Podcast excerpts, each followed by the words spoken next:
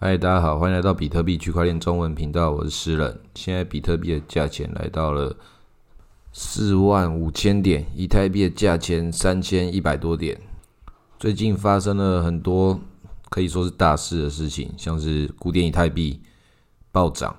那其实是为以太二点零做准备。古典以太币一直以来都是一段周期之后，它会有它很吓人的表现。但是你看他跟他第一次吓人，跟现在的吓人一样，都很吓人，但是已经不如当年的那个第一次的 First Bra。那那个比特币现金也是最近也是有一波的表现，都是这种大家都讲，哎，好像回到二零一七年的当初。那这种夏日恋情会不会持续到那个夏天？真的给它同步牛年再来牛个一整年？大家是这样希望的，觉得每天都要过年。哦，最近上个礼拜在台北的时候，又听到有人跟我拜个年的时候，觉得好开心哦，很开心。有人到三月的时候还会跟你讲新年快乐，所以现在也跟大家讲新年快乐。确实有人可以天天过年的，有些人那个一年到头都可以跟阿公阿妈领红包的。你像这种小朋友。各种理由都可以跟阿公阿妈领红包，这种事情就像我们币圈也是有人一年到头期待可以拿各种空投、各种底费这边无视手续费的狂撸，这种随时想要跟元宇宙要零用钱被宠坏的小朋友有没有？到处都是，所以整个世界都是我们的元宇宙。你看那个普丁爸爸，他可以开坦克诶，坦克车，多少小朋友就梦想着有一台坦克车啊！那这可能是我们全世界人们为什么那么喜欢这种暴力的原因之一。所以你要买这些玩具小汽车去填补你内心空虚的时候，有些人会选择了坦克车，有些人会选择战斗机。这个在 NFT 的世界里面也开始慢慢进行了这种从现实之中的这种价值观的转移。所以我们可以期待元宇宙第一次世界大战什么时候会开打？我觉得应该会好一阵子，但至少现在我们很明显知道，金融战一直都在打，中美贸易战也是好像是上个世纪的事情一样，实际上刚发生没多久。世界变化的很快，很多这个你上次记得的大事情，过了一段时间好像都不再重要了，很多也忘了那个川普川爷爷。他到底当时如何的呼风唤雨？炒股就直接看他的，当时所有人都在炒股，完全没有人在炒币。川普川爷爷一个人演一演之后，然后交接到马爸爸手上，再炒一波，就炒到我们这个狗狗币比特币了。所以有没有人觉得意在过年？有，狗狗币当时有一些人确实不小心在那边赚了一笔超大的。很多狗狗币的那个持有者都是早期直接挖莱特币一起挖到的，所以很多那种很 O G 的玩家会跑去挖莱特币，本身就是一件很 O G 的事情了。那狗狗币是不是还有的炒？它一定都还有的炒，但是什么时候我们不知道。我自己是觉得狗狗币这种东西，它是一段时间一段时间一步一步投资的。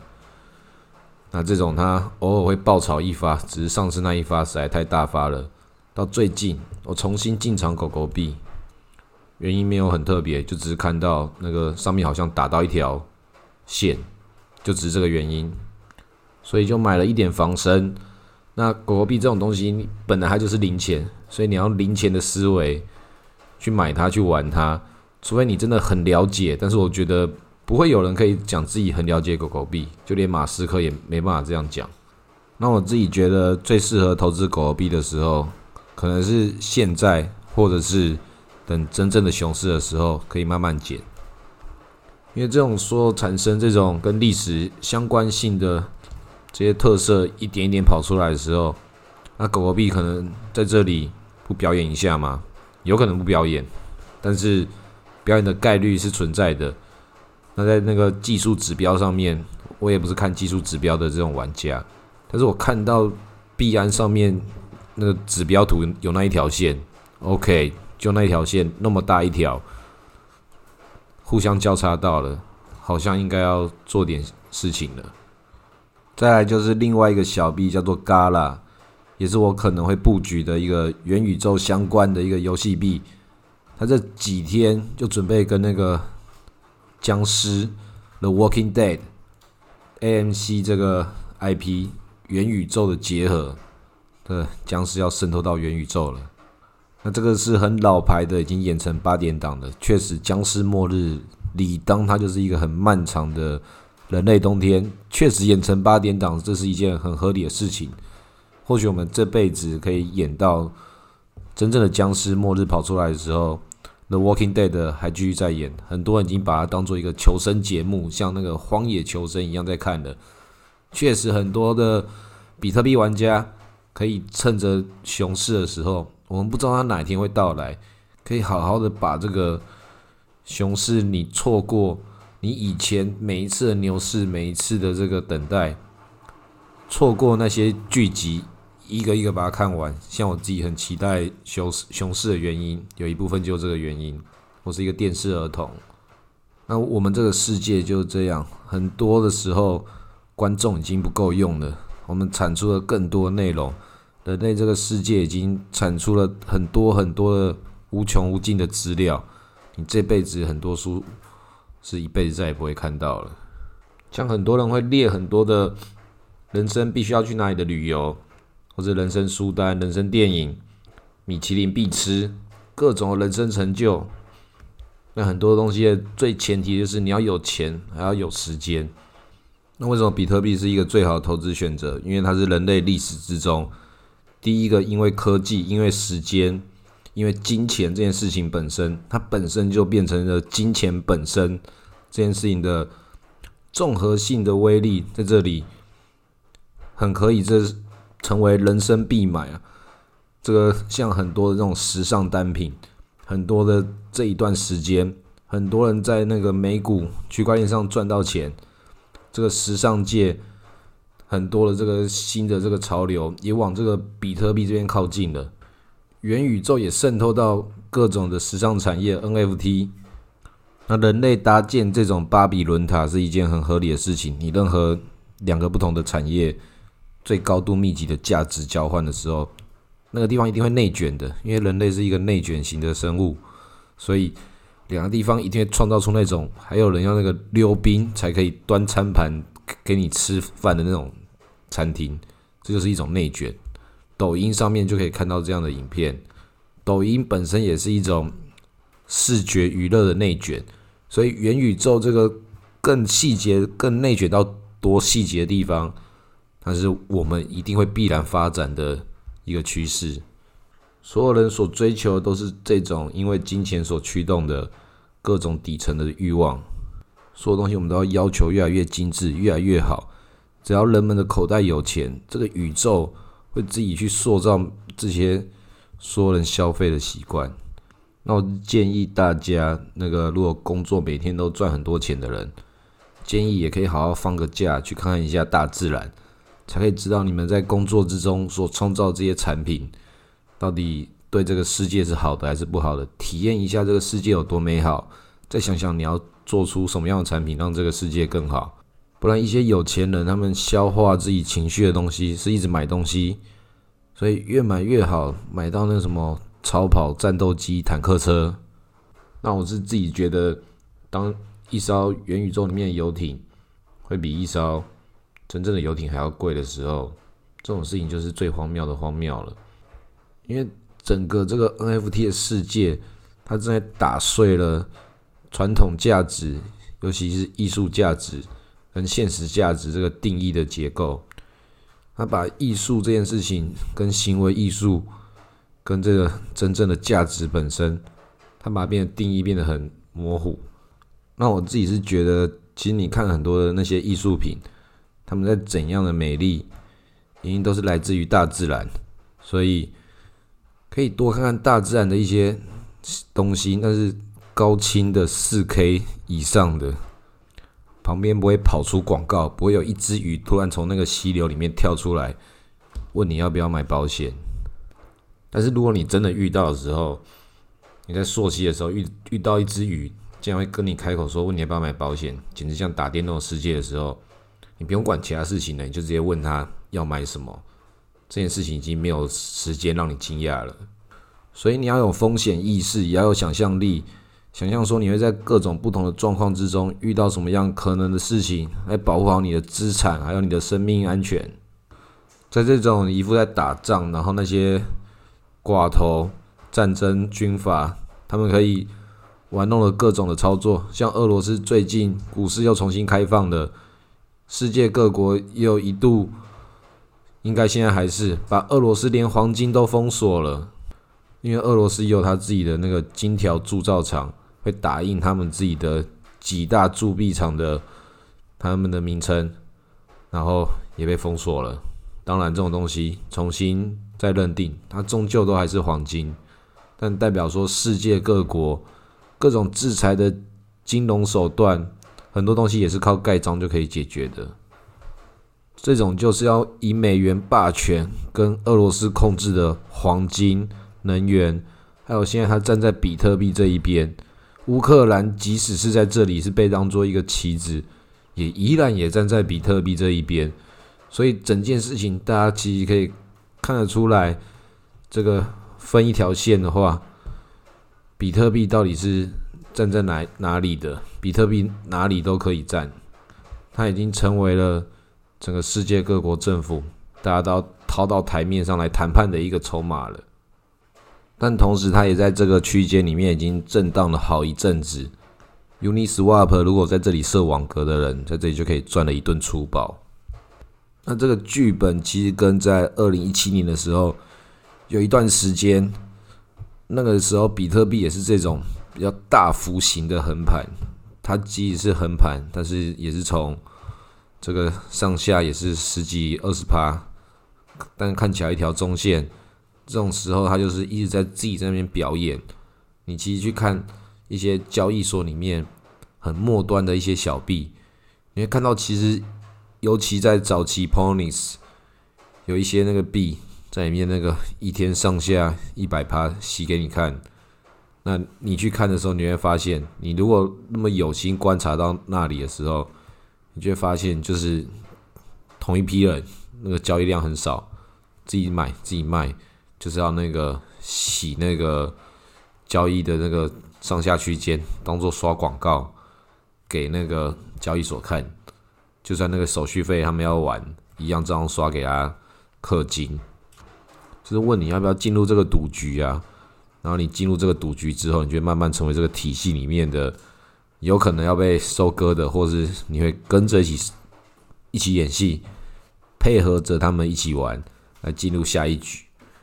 那这样的游戏，它一定都有各种不同的变化。那你看到最近的这个交易，我就跟我二零一七年看到那个故事看起来一样，就是在洗这些小币，在这段期间，它就有有乱涨乱跌这个空间，它被做出来了。但其实这些资金都是在这里去吸引外面的人，要表演给你看。只是这个格局是从我刚刚讲到的那个最小的小币，在交易所的，或者是到整个这个比特币市场的，它这个表演都是同一套逻辑，就是叫大家赶快下好离手，赶快进场开赌了。等多一点人参与的时候，他们会用另外一种方式，一片的收割。像你打那个手游一样，把那个东西全部凑齐了啊，那个一片都是这个红色的，好一个按钮按下去，一次一次系统性的这个达到某个效果啊，不一定是收割啊，有可能一次让大家一起发财。我们事情都有两面，实际上比特币这一波就带很多人发财，NFT、狗狗币，现在这些事情一波又一波的来。很多在币圈的人都已经很享受这种元宇宙一直发零用钱的这种快感。很多那个猴老大有猴子的人，光领那个空头，竟然都有人可以一一副理直气壮的觉得说：“哦，就是领到空头啊，因为他已经很多钱了啦。”这种多了一笔是一笔，高兴是高兴，但已经处变不惊了。看这种，对个。十几万美金可以无所谓的这些人，这种隐藏富豪在台湾这个猴子社群是很多的，所以每个人都很低调。就像是那个买房子也是有一批很低调的地主，这种都是既得利益者。这个侯老大以后就要在这个元宇宙里面开始在面各种圈地，也是要去收割各种的新的元宇宙房地产这种概念，这种 IP 跟房地产社群，它都是一层一层的概念，谁先占据了这个概念，谁就在这个地方拥有这个价值的决定权。就跟俄罗斯把这个能源那个地方。要跟欧洲到底要不要卖天然气这件事情，双方就很有的谈了。就跟元宇宙里面有些这个路口跟隧道，他们已经在里面铺垫了这个元宇宙房地产跟各种不同的交通要进。这些房地产已经开始炒了，人还没到，已经先进行。所以这些事情在这个主力还在撒余额的这个期间，这个震荡这么大。这地方看起来这么肥美，所有看得到的人都想要上去咬一口，太香了吧！所以这个时候你想要赌的话，我自己赌的刚刚就讲 Coco 币跟 Gala 这两个是我觉得现在我自己有被这香到了，觉得这价钱好像蛮甜的，好像还没开始涨，什么都还在乱涨的，这两个应该在理由之内吧？但当然这种事情还是要以这个比特币为准。小赌怡情。如果你真的自己想要赌大一点的话，我觉得这个要赌大一点的人，全部都是每个人在这里都有机会发家致富的。因为有很多年轻人就觉得自己那个我还年轻，我把我工作一整年的存款全部 all in。这个每个人的 all in 状况不一样，确实有些人就要来一笔玩一笔大的。只要看你自己的对时间的掌控，跟你对自己这种。之后会不会再遇到这种机会，或是你自己自身的现金流，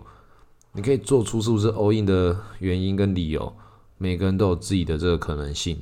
那这种可能性包含好的，也当然包含不好的。但是你做所有的准备，都是要为了往好的那个方向准备，还有往不好的方向也要准备。这件事情就你不需要去做任何的辩论，任何的事情，你该准备的事情都是要进行的。那也有很多人在讨论说，是不是要投身这个 NFT 产业？因为就像是当年这种行销产业，有很多人都一直加入，因为它确实是一个时代的破口，在里面好像可以得到这个比较前端的消息，还有那个购买一些事情可以抢白名单。同时，这个产业正在扩大，所以可以容纳一些新的职业类别，在 d i s c o 里面当 Moderator。这个价码都有人可以开到一个月一万美金在增财，那最终会拿到多少？有些里面玩的六的人，又可以说他可以得到这个社群的管理更多这个扩大社群意见的权限，所以这个世界一定会一直往那个方向内卷的，内卷到一些撸羊毛的人，这个话语权越来越大，拥有那个话语霸权，掌握了一大片的这个绵羊。像这种时候的泡沫，它代表什么？它是有一部分的泡沫是连声量本身都是泡沫的。这个那个什么，中国有各种的面子工程，也是搭建在这个很多的这个经济体系，那些淘宝、双十一什么节，大家都去冲数字，因为他们要去跟演算法竞争。当然，到已经到最强的前面几个，他一定都还是这个扎扎实实的强者。但是你到很多后面的后段，一定都要去把各种的数据洗漂亮，来让演算法可以得到青睐。所以在整个人类经济跟元宇宙，永远都还是演算法之间的战争。其实你在演算法这个地方没有去中心化的话，什么东西都是被演算法这套系统的奴役而已。所以比特币是一个最中性的一个演算法的金融产物。既然它是最中性的。它本身就是这个虚拟世界里面拥有黄金这种结算地位的资产，这种地方在这里，同时也是这个他们现在发明了一个新的名词叫本宇宙，讲现在宇宙，你看多内卷呐！宇宙就宇宙，就要多了一个本宇宙、元宇宙，所以比特币在这个宇宙之中，它已经被确立了它成为这个时代这个地位了。很明显，它就在这个地方是一个人类很标准的送分题了。当然，这个送分题，它接下来这个价格一定有很大的震荡，会用什么样的方式表演？有跌有涨，什么东西都可以发生。你只需要抱好比特币，然后做好该做的准备。下一次四年减半，那又是另外一个光景。好，今天录到这里，谢谢大家。